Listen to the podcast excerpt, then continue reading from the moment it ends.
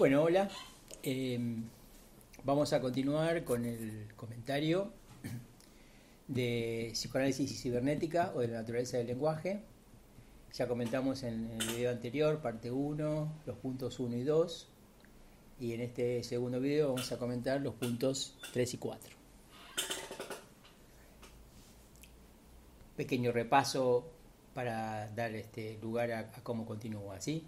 Bueno, la clase inicia con, este, una demostración para dar fundamento a la técnica psicoanalítica de la asociación libre.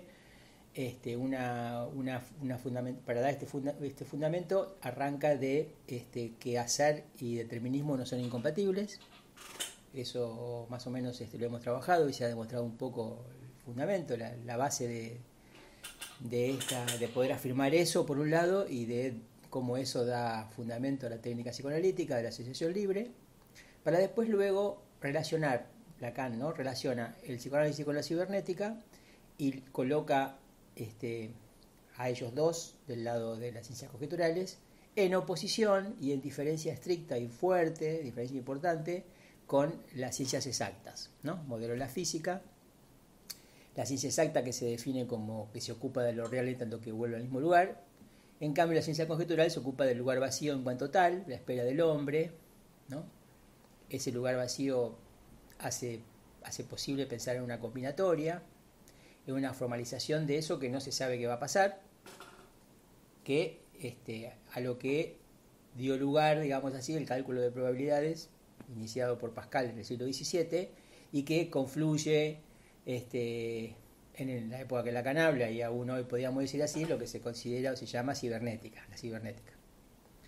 En ese punto Lacan ubica el psicoanálisis del mismo lado que la cibernética y con el fin de este, despejar, podríamos decir así, este eje que es el lenguaje, ¿no? Por eso que la clase se llama psicoanálisis cibernética o de la naturaleza del lenguaje. Habíamos llegado al punto en donde Lacan eh, decía que eh, de alguna manera este, este juego simbólico de ceros y unos, que es el lenguaje binario de la cibernética, este, había logrado este, obtener alas, volar por sí mismo, por su, por su propia independizarse, volar este, con sus propias alas, es una metáfora, ¿no? gracias a una puerta. Y ahí habíamos quedado, ¿no cierto?, este, en, una situación, digamos, con, con, cierto enigma sobre qué significaba, que había que entender en este caso por puerta. ¿no? En los puntos 3 y 4, adelanto, Lacan va a abrir este juego que ya introdujo de esta manera que venimos este, trabajando a eh, los registros de lo imaginario y de lo simbólico. Ustedes ya saben, ya lo dijimos varias veces, se trata en la enseñanza de Lacan de, este, de eh, una interpretación de lo que ha dicho Freud y lo que es el psicoanálisis en función de tres registros, el de lo simbólico, el de lo imaginario y lo real. Son tres registros este, diferentes entre sí y articulados al mismo tiempo. Entonces vamos a ver qué pertenece a un registro, qué pertenece al otro y en donde, cómo se sitúa el psicoanálisis respecto de, esta, de estos tres registros. Cuando Lacan este, inaugura este tema de hablar de la puerta, podríamos decir así, ¿no? lo primero que dice es que, este, que la, la puerta no es algo totalmente real. ¿no? ¿Por qué? porque la puerta va a ser algo simbólico, ¿no? La puerta va a pertenecer a lo simbólico, todos sabemos lo que es una puerta, ¿no? Dice la caja está abierta o cerrada, ¿no? Y es por esta razón, ¿no? Por naturaleza del orden simbólico, y dice que se abre algo que no sabemos demasiado, ¿no es cierto?, si es lo real o lo imaginario, ¿no? Pero es a uno de los dos.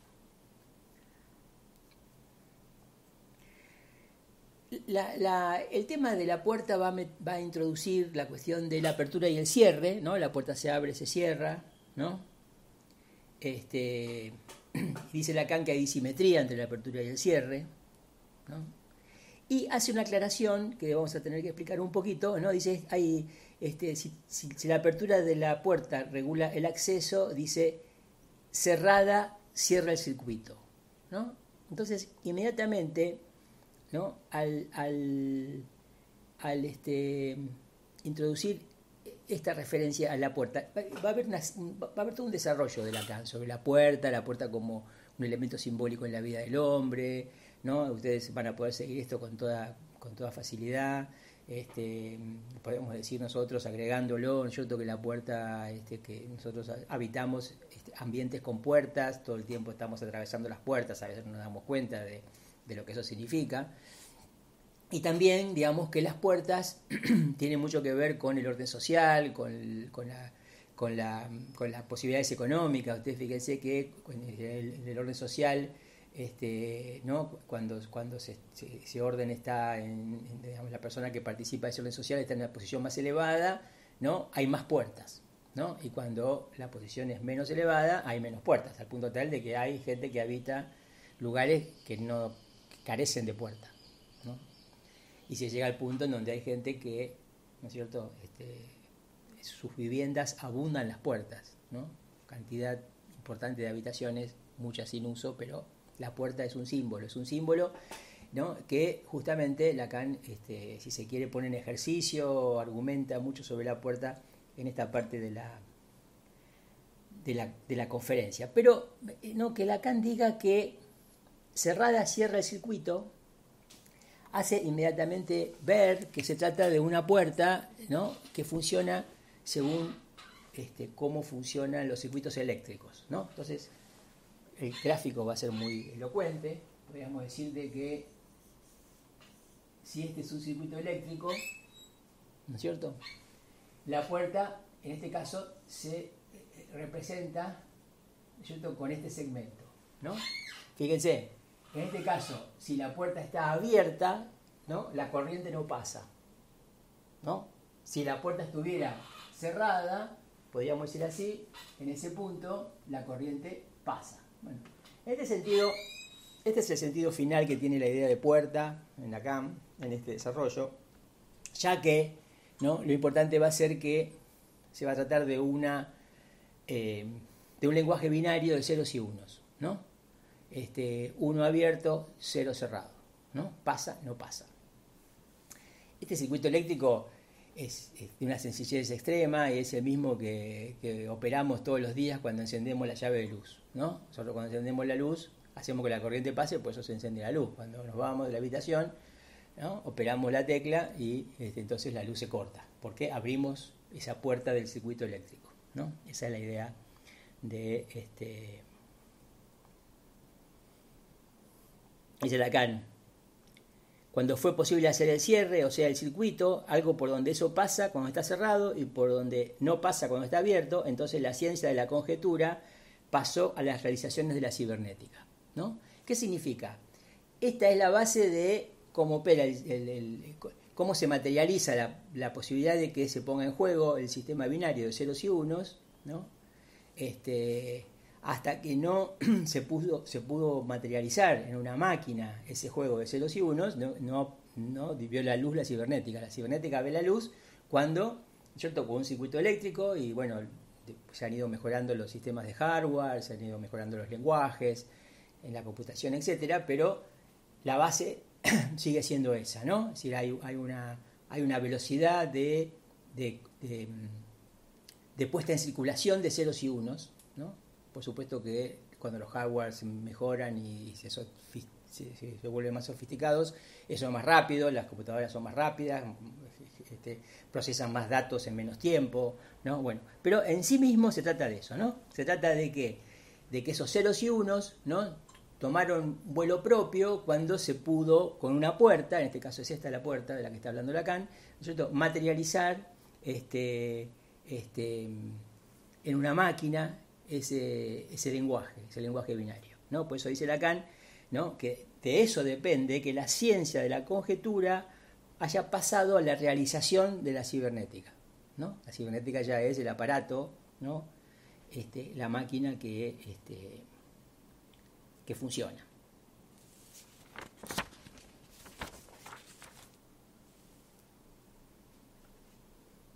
Entonces dice Lacan, no es que una puerta tenga que estar abierta o cerrada, sino que se trata de, ¿no? Este, que este, primero esté abierta y después esté cerrada, ¿no? De lo que él llama la oscilación, ¿no es cierto? Es, la oscilación, dice, es la escansión. La escansión es, es la jugada, ¿no? Es la operación, ¿vieron? Cuando decimos, tiramos la moneda, sale caras a la cruz, anotamos 0, 1, más menos, eso es la escansión, ¿no? Es decir, hay una oscilación, ¿no? Y dice que la escansión es la base sobre la cual se pueden inscribir una serie de montajes. ¿no? Y él muestra, justamente ahí, con ceros y unos, ¿no? este, algunos cuadros que son que tienen que ver con el montaje de estas operaciones, que al fin de cuentas van a ver que se trata de operaciones lógicas. Él ahí lo explica.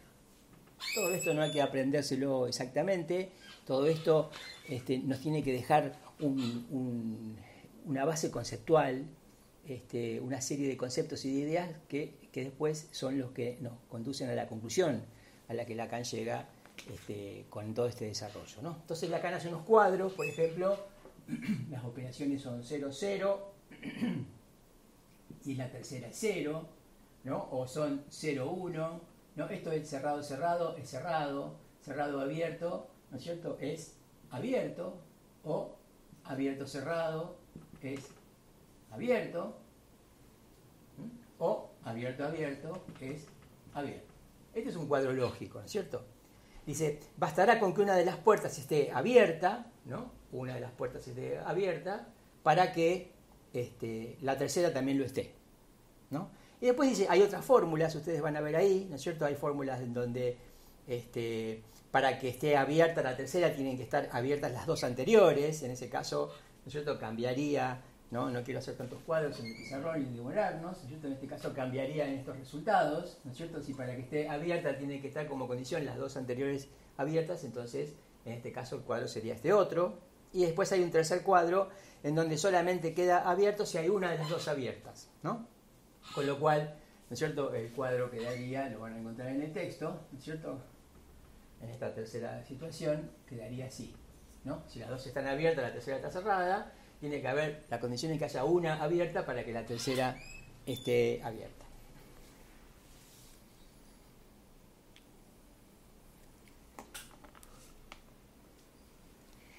Bueno, esta es la canción, este esto, es una, esto es una sintaxis, podríamos decir así. Esto, esto que, esta, esta, situación este, da, da lugar, digamos así. Estoy buscando por dónde sigue esto. Esto, esto da lugar a que, este, a que se puedan establecer leyes para una escritura este, sintácticamente correcta en este lenguaje. ¿no? Esa es un poco la idea.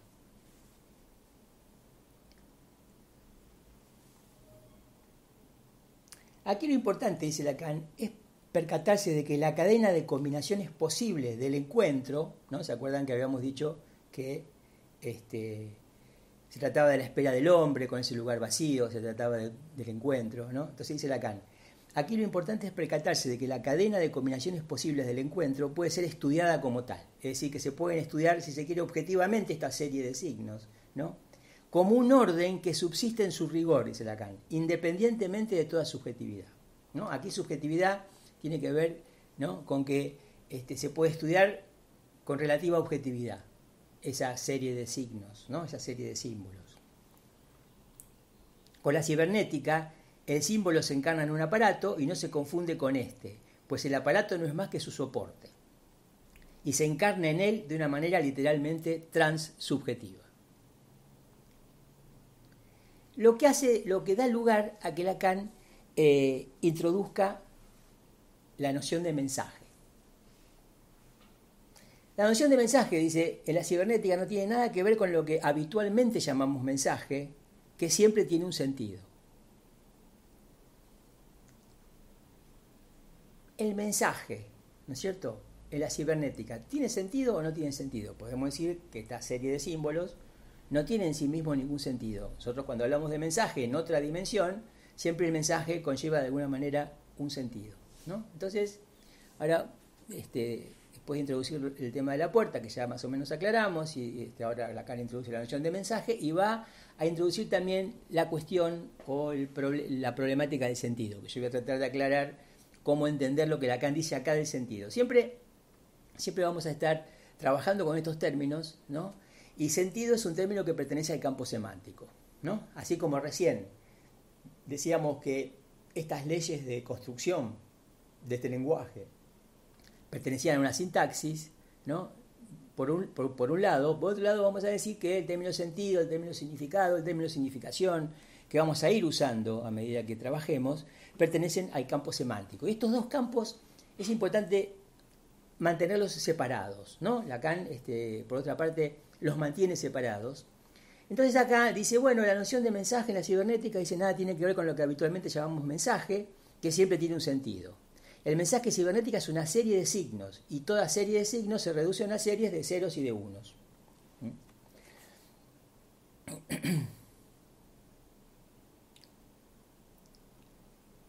Este, esta problemática de la sintaxis y de, lo que pertenece a la sintaxis, a la lógica, a la buena construcción de, un enunciado en estos términos, digamos así, este, y, por, otro lado, digamos, el campo, el campo semántico, esto, esto le va a permitir a Lacan ¿no? empezar a, a, posicionarse respecto de este eje que es importante para nosotros, que es el lenguaje. ¿no? ¿Vieron? Se llama psicoanálisis cibernética o de la naturaleza del lenguaje.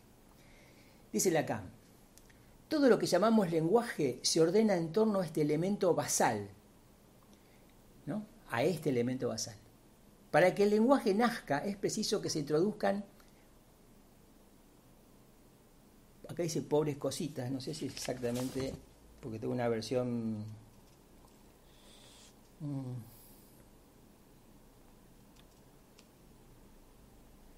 Bueno, no sé, habría que chequearlo, no si es exactamente así, pero acá en mi texto, que, no es el oficial, digamos así, es una versión que tengo digitalizada, dice, para que el lenguaje nazca es preciso que se introduzcan pobres cositas tales como la ortografía, la sintaxis.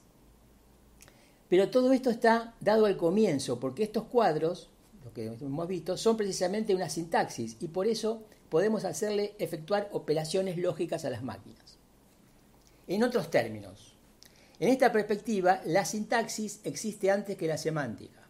Esto es importantísimo, ¿no? Ustedes ya seguramente han oído hablar de significante y vamos a hablar de significante a lo largo de, esta materia mucho. Entonces, el significante pertenece, digamos, a la, a la sintaxis. Significante es, un, elemento que por definición no tiene sentido, ¿no? No tiene ningún sentido, no pertenece al campo semántico. Entonces, fíjense lo que dice. Dice, en otros términos, en esta perspectiva, la sintaxis sintaxis, existe antes que la semántica. La cibernética es una ciencia de la sintaxis y su función es que nos demos cuenta de que las ciencias exactas, las otras ciencias, las no conjeturales, no hacen otra cosa que enlazar lo real a una sintaxis. También hay sintaxis en las ciencias exactas. Pero acá Lacan está tratando de hablar del lenguaje como queda la, interpretación del lenguaje en términos de cibernética. ¿no? Hay sintaxis antes que semántica. La sintaxis es aquello que nosotros vamos a reconocer, digamos, en la función, este, específicamente en la función del significante. ¿No? Eso se va a ir aclarando con el tiempo, en tanto que el significante no pertenece al campo semántico. En otros términos, dice, ¿no? Este, en esta perspectiva, la sintaxis existe antes que la semántica. La cibernética es una ciencia de la sintaxis y su función es que nos demos cuenta de que las ciencias exactas no hacen otra cosa que enlazar lo real a una sintaxis. Bueno, esa es, la idea que seguramente ustedes ya conocen, cuando este, Galileo sostenía que el libro de la naturaleza estaba escrito en caracteres geométricos. ¿no? Eh, significa este, se dialoga con la naturaleza a partir de un lenguaje que es pura sintaxis. ¿no? Ese lenguaje que es pura sintaxis es el lenguaje de las matemáticas. Ahí, con ese lenguaje, la naturaleza responde. ¿no? Con el lenguaje natural, como lo conocemos nosotros, con el que hablamos y con el que intercambiamos nosotros cosas, con ese lenguaje la naturaleza no responde. ¿no? Es interesante tener en cuenta esto. Pero Lacan va a tratar de deslindar lo que es sintaxis ¿no? este, en el lenguaje que este, usamos los seres hablantes, ¿no? Usamos nosotros, ¿no? Porque hay una sintaxis también, porque hay una ortografía también, hay una sintaxis, ¿no? Que es ese elemento basal, ¿no? Que dice Lacan. Entonces dice, ¿qué es la semántica? Se pregunta Lacan, ¿no? ¿Se dan cuenta? Ahora entra en el campo semántico. ¿Qué es la semántica? O sea, las lenguas concretas, esas que manejamos con su ambigüedad, su contenido emocional, su sentido humano, ¿no? Es sobre eso, sobre lo que Lacan se va se va a preguntar. ¿no? Entonces va a concluir. Es indudable que somos nosotros quienes aportamos el sentido. ¿no? En todo caso, esto es seguro para, para ¿no? Para muchos, ¿no? Que somos nosotros los que aportamos el sentido, ¿no? Este, bueno, a partir de ahí, digamos, Lacan va a hacer algunos, este, algunos discernimientos sobre qué pasa con los fallas de sintaxis en la cibernética, qué pasa con los fallas, con los fallos, las fallas de sintaxis, qué pasa con los fallos de, de, programación, ¿no es cierto? Los fallos de sintaxis producen errores, los fallos de programación producen este, este, falsedad, dice Lacan, ¿no? Con lo cual, en ese nivel, es solamente en ese nivel que se introduce la cuestión de lo verdadero y lo falso, ¿no? Y se pregunta, ¿qué significa esto para nosotros analistas? ¿Con qué tenemos que vernoslas en el sujeto humano que se dirige a nosotros? Ya entramos en la dimensión del análisis, ¿no? De cómo funciona el lenguaje en el análisis, que Lacan está despejando elementos que no son obvios, ¿no? Lacan, es, un, pensador, yo considero, yo lo considero totalmente contraintuitivo. Es decir, Lacan va a decir este, cosas que, no, que eh, eh, no se nos presentan espontáneamente, las cosas como Lacan este, eh, las, las, este, las, va, las va a percibir, va a tratar de que nosotros ¿no es cierto? Nos hagamos algunas ideas, esas ideas no son intuitivas, no están, son espontáneas, no están allí para simplemente tomarlos, ¿no? Eso, eso es muy propio de la psicología. La psicología trabaja mucho con la intuición. El psicoanálisis es, este, es, más complejo. Es más complejo por eso mismo, porque cierto? Estas, estas cuestiones este, no son, de los, no son las cuestiones del sentido corriente. cierto? El psicoanálisis, y Lacan específicamente, desarrolla conceptos contraintuitivos, que tenemos que trabajarlos un poco para poder darnos cuenta de qué se trata, porque nosotros tenemos más a mano este, elementos intuitivos para pensar. ¿no? Dice Lacan, ¿no? cuando se pregunta, ¿qué significa esto para nosotros analistas? ¿Con qué tenemos que vernoslas en el sujeto humano que se dirige a nosotros? Entonces dice, su discurso es un discurso impuro. Impuro, dice, ¿Solo acaso de los fallos, solamente por los fallos, solo a causa de los fallos de sintaxis, ¿no? de esos errores que, de construcción? Dice, desde luego que no. El psicoanálisis todo se basa precisamente en el hecho de que, en el hecho de que sacar algo válido del discurso humano no es una cuestión de lógica. Ese es un punto importante, ¿no? Quiero decir, primero que se trata de que el discurso del paciente, digamos así, es un discurso impuro, ¿no? De ese discurso impuro humano, se trata de sacar algo válido. Eso es el psicoanálisis. Pero no se saca algo válido apelando a la lógica, ¿no? Esto es importante. Fíjense, pensemos un poco cómo funciona el análisis, ¿no es cierto? Le decimos al analizante que hable y que asocie libremente y que se acerque lo más que pueda al azar, como dice la al principio de la conferencia, ¿no? Con lo cual dice cosas sin ton ni son, no podemos nosotros en determinado momento pararlo y decirle, bueno, no, pero usted se está contradiciendo, que sería una intervención lógica. Claro, ¿cómo no se va a contradecir? Si le decimos que diga lo que se le ocurre, seguramente se le van a ocurrir cosas contradictorias. ¿no? Sería contrasentido que nosotros le propongamos que hable sin criterio, sin, sin, sin, este, sin, sin autocrítica, que diga todo lo que se le pasa por la cabeza, todo lo que se le ocurra, y que después ¿no? le hagamos el reclamo de que lo que dice no tiene coherencia lógica. Sería absurdo, ¿no? Entonces es eso, ¿no? No se interviene con la lógica, ¿no? A pesar de que acá hay elementos lógicos, pero que tienen que ver con ese elemento basal que hay en todo el lenguaje. Después lo vamos a ir entendiendo de a poco. Es detrás de este discurso, dice Lacan, atiendan a esta parte, es detrás de este discurso el del, el del, el del paciente, ¿no? Que tiene su sentido, o sea, el discurso seguramente tiene un sentido, ¿no? Un sentido que podemos llamar inclusive un sentido espontáneo, un, sentido que surge de lo que el paciente quiere decir, ¿no? quiere decir, cuál es su intención. Entonces dice, es detrás de este discurso que tiene su sentido, donde buscamos en otro sentido el sentido. ¿no? Significa, el psicoanálisis es una búsqueda de sentido, pero en otro sentido que el sentido este, intuitivo, espontáneo, ¿cierto? de la intencionalidad del que habla. Dice, y precisamente, ¿no? Perdón, eh, repito para que se entienda bien. Es detrás de este discurso que tiene su sentido donde buscamos, en otro sentido, el sentido, y precisamente en dónde lo buscamos. Dice, en la función simbólica que a través de él se manifiesta. Es decir, es, es porque escuchamos al paciente, discurso impuro, del que tratamos de sacar algo válido, ¿no?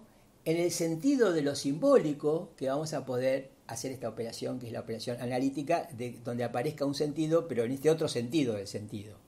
Es un poco trabalengua, pero si lo escuchan varias veces se van a dar cuenta, y lo leen también, que está en juego. Entonces dice Lacan, y lo que ahora surge es también otro sentido de la palabra símbolo. ¿no? ¿Qué significa que es otro sentido de la palabra símbolo? Que la palabra símbolo existe desde siempre, pero obtiene con el psicoanálisis, ¿no? después de Freud y específicamente con Lacan, una precisión que es importante que tengamos en cuenta. ¿no? Es lo que Lacan llama lo simbólico. ¿no? ¿Qué es un símbolo? En el psicoanálisis se va, a, poder responder a eso desde el punto de vista de este, lo que es lo simbólico en Lacan. Hay un montón de teorías del símbolo. Las teorías del símbolo, este, hay teorías del símbolo no lacanianas, es muy difícil tener una teoría del símbolo seria y bien fundada si no se parte de una teoría este, del lenguaje acabada, como, como es aquella teoría que tiene Lacan, apoyándose en el estructuralismo. Entonces, ¿no? ¿qué es un símbolo? ¿No? Ya Freud, Freud decía que había símbolos en los sueños, pero ¿qué es un símbolo? ¿no? ¿Cómo, cómo entender, ¿Qué sentido darle a la palabra símbolo, como dice Lacan? ¿no? Y, y lo que ahora surge es también, dice, otro sentido de la palabra símbolo. Bueno, sobre eso vamos a trabajar en esta materia. Y después Lacan empieza a hablar de los símbolos, en términos generales, ¿no es cierto? Bueno, este, y, van a ver que, este, que empieza a aparecer la diferencia entre simbólico e imaginario, ¿no? Es importante ver esto con algún detenimiento, ¿no? Por ejemplo, dice Lacan, aquí interviene un hecho inestimable que la cibernética pone en evidencia. Hay algo que no se puede eliminar de la función simbólica del discurso humano, el papel que en ella desempeña lo imaginario. ¿Entiende? ¿No? Es decir, a partir de la cibernética nos damos cuenta, ¿no? El papel que cumple lo imaginario en el discurso humano que bien puede ser simbólico, ¿no? Es decir, ¿qué es lo imaginario? Lo imaginario es aquello que este, funciona en términos de imagen. Y vamos a ver con el tiempo cómo lo simbólico, de lo simbólico la imagen está excluida. Es una lógica diferente que la lógica de la imagen. Vamos a tener la lógica de la imagen para lo imaginario y vamos a tener la lógica del significante para lo simbólico. Estas dos lógicas este, se diferencian y vamos a trabajar de qué manera se diferencian. Entonces Lacan sigue argumentando y dice, los primeros símbolos, los símbolos naturales, salieron de una cantidad de imágenes prevalentes, la imagen del cuerpo humano, la imagen de unos cuantos objetos evidentes como el sol, la luna y algunos otros, y esto es lo que confiere su peso, su resorte, su vibración emocional al lenguaje humano. ¿Este imaginario es homogéneo con lo simbólico? No, dice. ¿no? ¿Se entiende? Lacan está trabajando para discernir una cosa de la otra. Si algo pone de manifiesto la cibernética es sin duda la diferencia entre el orden simbólico radical y el orden imaginario.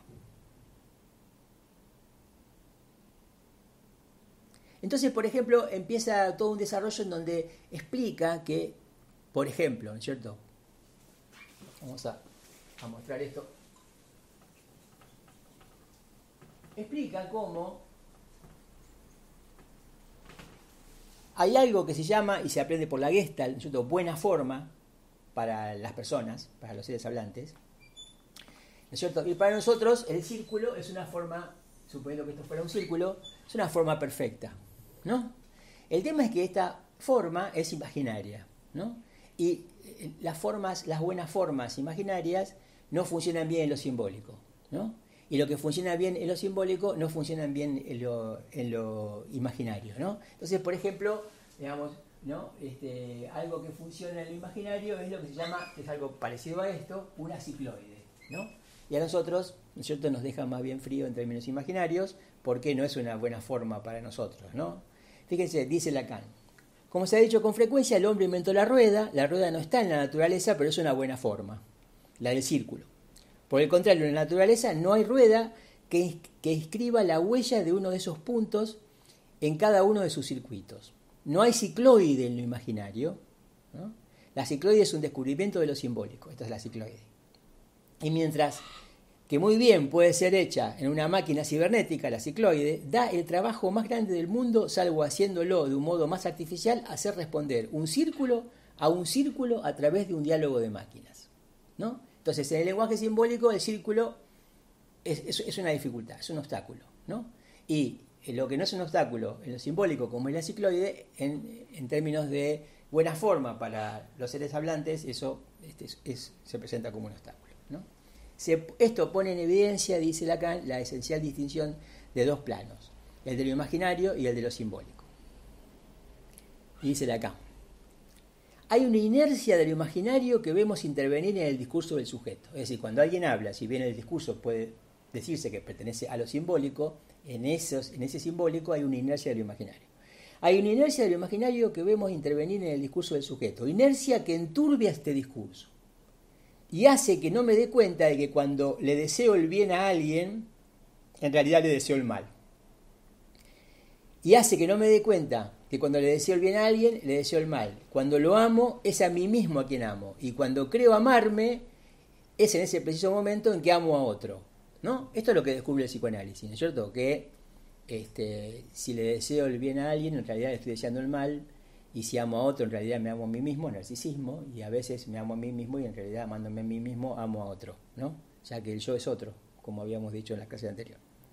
Es precisamente el ejercicio dialéctico del análisis el que tiene que disipar esta confusión imaginaria, restituir al discurso su sentido de discurso. El elemento que vamos a ver más adelante, que no está mencionado en esta conferencia, que Lacan utiliza para producir una verdadera, un verdadero discernimiento entre lo que es imaginario y lo que es simbólico en el discurso, es el significante.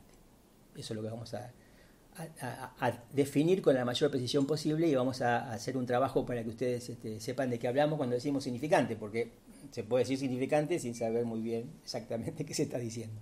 Ya sabemos que eso pasa.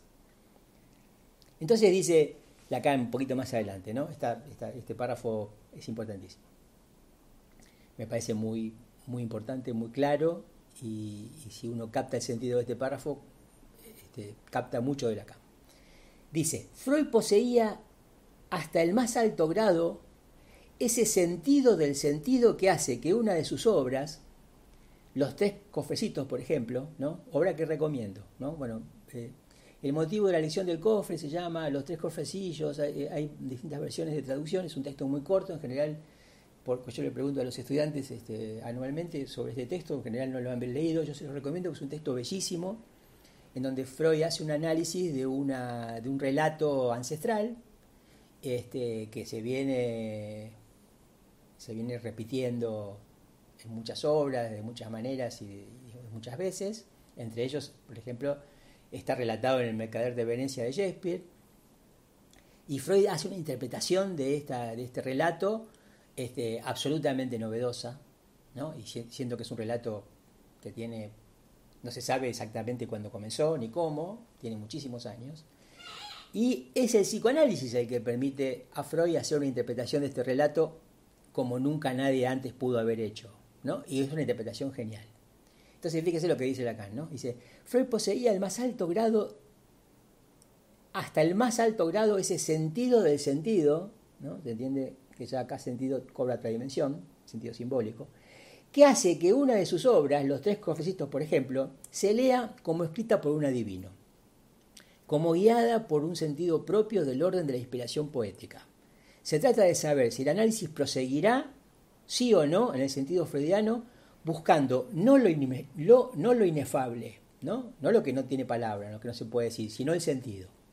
¿Mm? Este sentido este, al que Freud era sumamente sensible, se entiende, por eso inventa el psicoanálisis y hace estas interpretaciones descollantes. ¿no?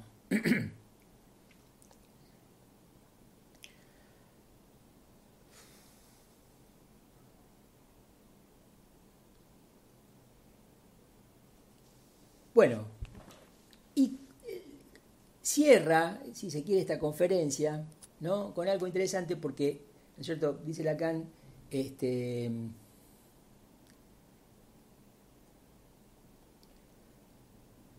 el hombre está, está comprometido este, por todo su ser en la procesión de los números, en un primitivo simbolismo que se distingue de las representaciones imaginarias, ¿no? O sea, lo simbólico, ¿no? Ahí lo de los números, este, bueno, que he aplicado antes, pero no, no es un punto importante, sino simplemente eso, ¿no? Lo simbólico, ¿no es cierto?, este, que se distingue de las este, representaciones imaginarias. Es en medio de esto que algo del hombre tiene que es en medio de esto que algo del hombre tiene que hacerse reconocer. Pero lo que tiene que hacerse reconocer, nos enseña Freud, no es expresado, sino reprimido. Es decir, hay, algo que en el ser hablante se quiere hacer reconocer, pero no llega a poder expresarse plenamente. ¿Por qué? Porque está reprimido. Dice Lacan. Lo que en una máquina no llega a tiempo, estamos hablando de la cibernética, ¿no? Se entiende que acá Lacan, si bien al principio articula el psicoanálisis con cibernética, para dar cuenta de la naturaleza del lenguaje, después, y la naturaleza simbólica del lenguaje, después Lacan empieza a hacer una separación, ¿no? Entonces dice, lo que en una máquina no llega a tiempo, cae simplemente y no reivindica nada. En el hombre no sucede lo mismo, la escansión tiene vida y lo que no llegó a tiempo permanece suspendido. De esto se trata en la represión. No hay duda de que algo que no es expresado no existe, pero lo reprimido está siempre ahí, insistiendo y demanda ser. ¿no? La idea de, ¿no? de la definición del inconsciente como algo no realizado. ¿no? Cuando nosotros, cuando el inconsciente este, nos interrumpe introduce un lapsus, un acto fallido, un sueño en nuestra vida ordenada, diaria y, este, lineal, si se quiere, es porque algo demanda ser, algo insiste en expresarse, manifestarse. La relación fundamental del hombre con ese orden simbólico es precisamente aquella que funda el orden simbólico mismo, la relación del no ser con el ser. Y dice, al final, la última frase, dice, lo que insiste para ser satisfecho no puede ser satisfecho sino en el reconocimiento. Es decir, ¿no? darle voz a eso que insiste en manifestarse, en hacerse reconocer, ¿no? reconocerlo. ¿no? Dice, el final del proceso simbólico es que el no ser llegue a ser que sea porque ha hablado. Y ese es el fin de la conferencia. Bueno, eh, hay varios puntos en la conferencia, no he podido tratarlos a todos. A lo mejor los que permanezcan más oscuros para ustedes podemos recuperarlos en una consulta.